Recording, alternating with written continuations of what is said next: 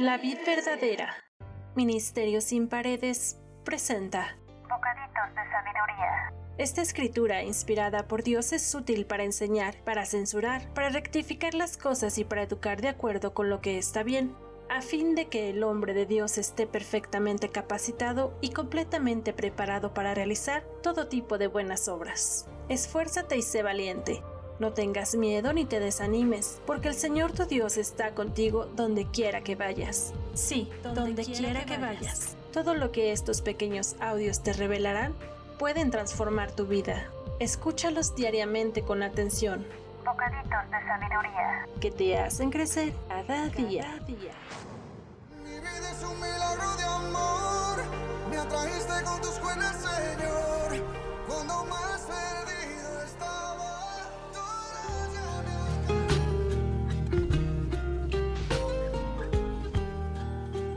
Hola, hola, ¿qué tal te encuentras hoy?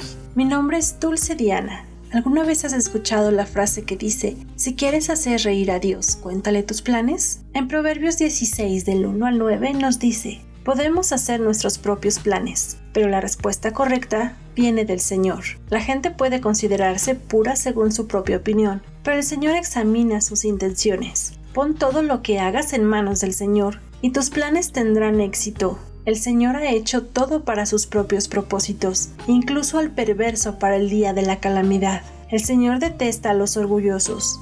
Ciertamente recibirán su castigo. Con amor inagotable y fidelidad se perdona el pecado. Con el temor del Señor, el mal se evita. Cuando la vida de alguien agrada al Señor, hasta sus enemigos están en paz con él. Es mejor tener poco con justicia que rico y deshonesto. Podemos hacer nuestros planes, pero el Señor determina nuestros pasos.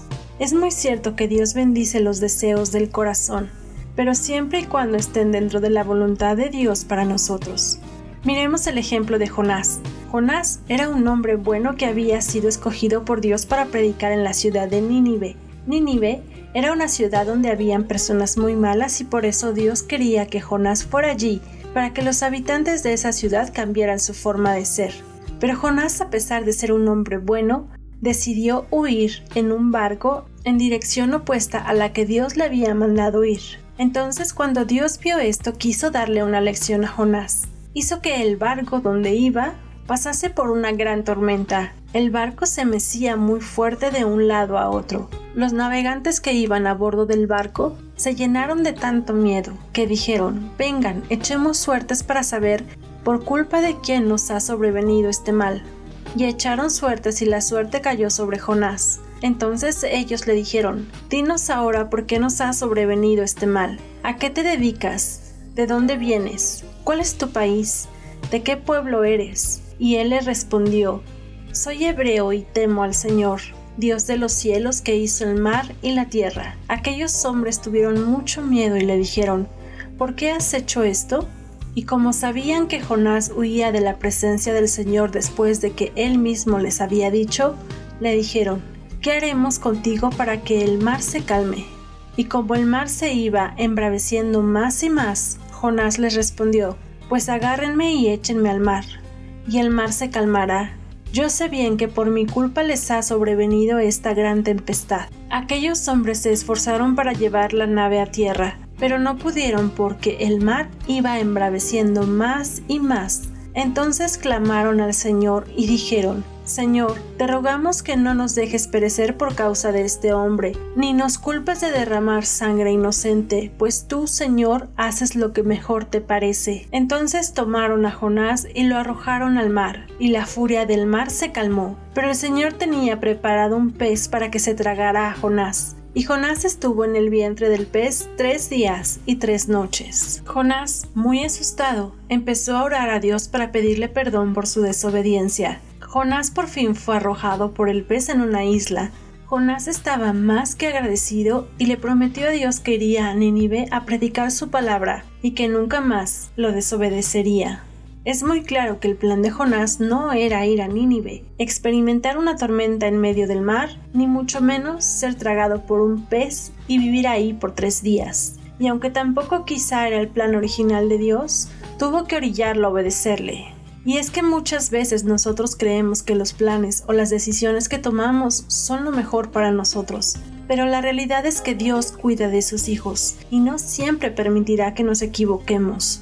Dios pudo dejar ir a Jonás a donde él haya querido, pero no se hubiera cumplido el propósito de Dios de salvar a los habitantes de la tierra de Nínive, pues la forma tan convincente que usó Jonás permitió que ellos creyeran y se dieran cuenta de que estaban en malos caminos. Cuando Dios vio lo que había hecho y cómo habían abandonado sus malos caminos los habitantes de este lugar, cambió de parecer y no llevó a cabo la destrucción que había planeado para ellos. ¿Alguna vez te has sentido frustrado porque no se han cumplido los planes que esperabas? Esta frustración que quizá hayas experimentado es quizá porque las cosas no salen como las planeamos. O quizá estamos también en la espera de que algo se nos cumpla. La espera puede provocar desesperación, tristeza, congoja o quizá hasta enojo. Pero, ¿quién nos dijo que tenía que ser las cosas como nosotros decimos? ¿En dónde está el papel firmado con tal sentencia y garantía? Tal como le pasó a Jonás en el final de esta historia. Jonás estaba muy enojado con Dios porque él no quería ir a esa ciudad. Jonás quería ir a Tarsis, y porque después de todo Dios tuvo compasión de los habitantes de Nínive. Pero Dios le dijo a Jonás, Jonás, ¿te parece bien enojarte por esto? Entonces Jonás se fue al oriente de la ciudad e hizo una enramada. Luego se sentó bajo la sombra de la enramada mientras esperaba ver lo que le acontecía a la ciudad. Ahora bien, el Señor Dios proveyó que una planta frondosa creciera allí, y pronto extendió sus anchas hojas sobre la cabeza de Jonás y lo protegió del sol. Esto le trajo alivio y Jonás estuvo muy contento por la planta. Pero Dios también proveyó un gusano, al amanecer del día siguiente el gusano se comió el tallo de la planta, de modo que se marchitó. Así que cuando el sol se intensificó, Dios hizo que pasara un viento abrasador del oriente para que soplara sobre Jonás. El sol pegó sobre su cabeza hasta que se sintió tan débil que deseaba morirse, y exclamó, Es mejor morir que vivir así. Entonces Dios dijo a Jonás, ¿Te parece bien enojarte porque la planta murió? Sí, replicó Jonás. Estoy tan enojado que quisiera morirme. Entonces el Señor le respondió, ¿sientes lástima por una planta, aunque tú no hiciste nada para que creciera? Creció rápido y murió rápido, pero Nínive tiene más de 120 mil habitantes que viven en obscuridad espiritual, sin mencionar todos los animales. ¿No debería yo sentir lástima por esta gran ciudad? Existen muchas enseñanzas que podemos tomar de esta historia.